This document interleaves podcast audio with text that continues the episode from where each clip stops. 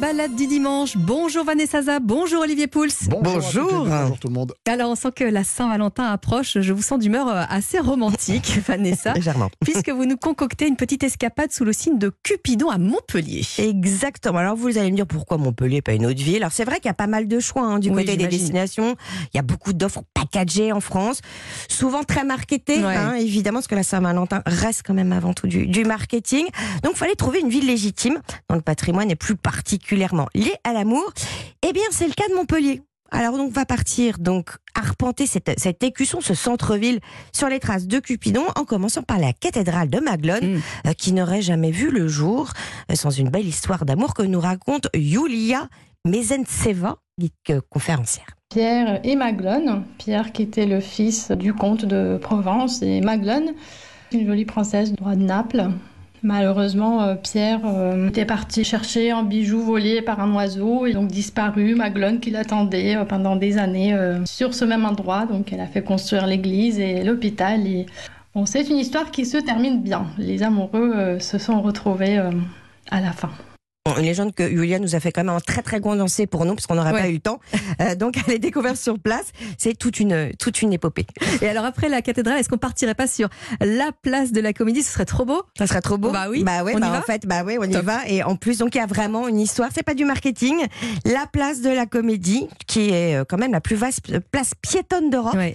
Était déjà un lieu de rencontre et de séduction très prisé à la belle époque.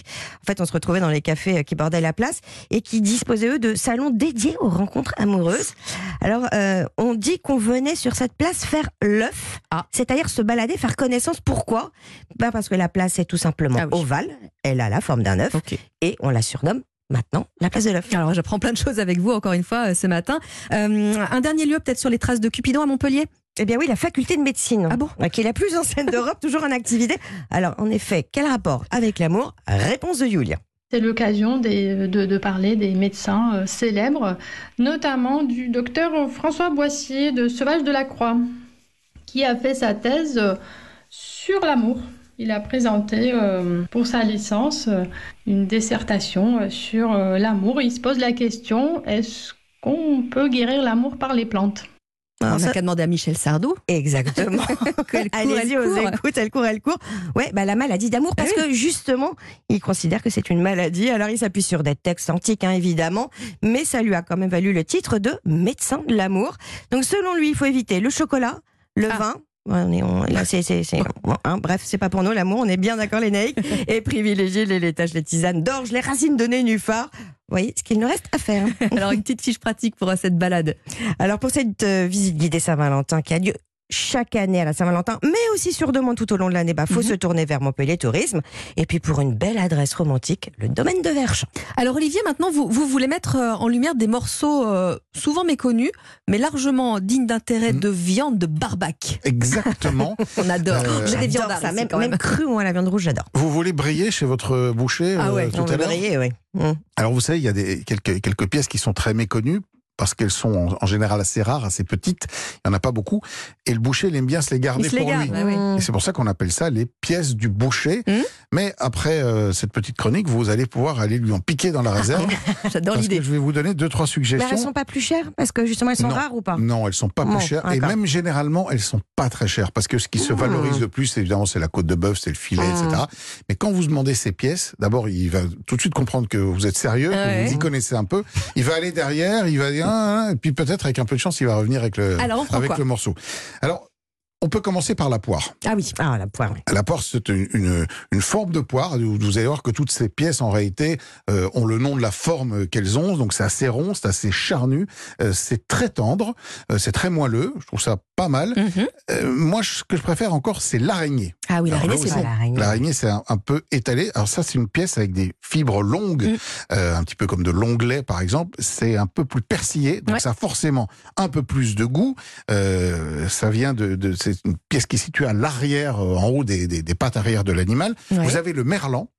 Ah, Le merlan qui ressemble. pas ça. Bah, lui aussi, il est lo- alors c'est une pièce qui est longue comme un poisson, Mmh. comme un Ah, merlan. bah voilà. Euh, là aussi, c'est quelque chose de, de- de très tendre. Et ma préférée, c'est la hampe. ah oui, là. Ah bah oui, la la hampe, hampe. elle fait partie de ce qu'on appelle les pièces tripières, c'est-à-dire des pièces qui ne sont pas attachées à l'os de l'animal. La hampe, qu'est-ce que c'est?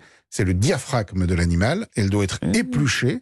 Et quand vous avez enlevé les deux parties, ça le boucher, il va vous le faire, il va Oui, vous l'éplucher évidemment. Vous avez une pièce très fine, très persillée, avec là aussi de la fibre longue. Et c'est probablement dans le bœuf je trouve la pièce qui a le plus de goût. Alors ça, Ah. ça se, c'est plutôt pour les amateurs, comme vous disiez tout à l'heure, de, de barbac. Barbac.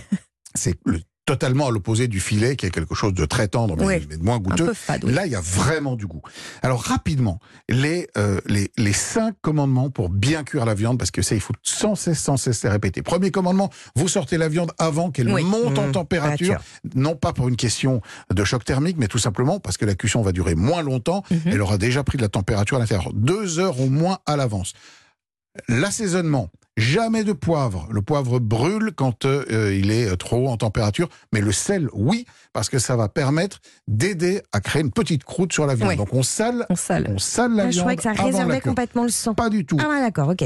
C'est un fake. Il faut la saler avant. Une poêle très chaude avec de la matière grasse, de l'huile neutre. Mais vraiment, on y va pour bien marquer la viande. On termine éventuellement avec un tout petit peu de beurre pour la caraméliser comme il faut. Et le temps de repos indispensable, aussi long que le temps de cuisson. Si votre cuisson a duré 5 minutes, eh On bien, attend cinq au minutes. moins un temps de repos 5 minutes avec un petit, une petite feuille de papier aluminium pour pas que ça refroidisse. On n'a tellement pas envie d'attendre 5 minutes. Bah non, Mais faut le faire. C'est indispensable si on veut avoir une viande tendre. Merci beaucoup à tous les deux. Bonne dimanche. journée.